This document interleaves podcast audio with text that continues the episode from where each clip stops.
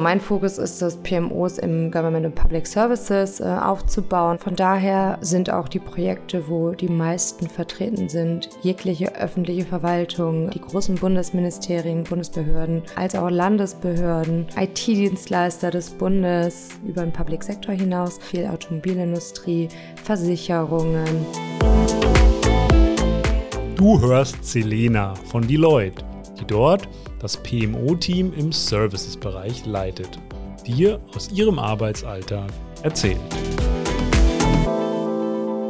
Der positive Effekt von Corona kam in dieser digitalen Arbeitswelt uns zugute, dass da dieser notwendige Push einfach war im öffentlichen Sektor, dass sie gemerkt haben, dass es wichtig ist, digital zu arbeiten und ihren Mitarbeitern auch digitale Lösungen bieten zu können.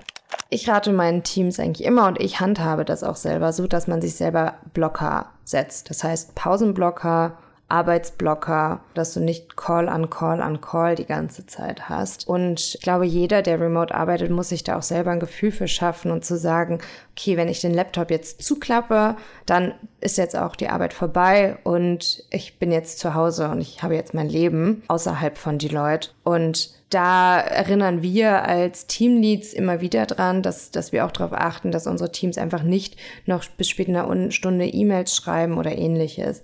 Auf der anderen Seite haben wir es auch, dass, dass wir halt Teilzeiteltern haben, die dann gerne auch sagen, ich bin bis äh, mittags nur da und logge mich dann abends nochmal ein, wenn die Kinder schon schlafen.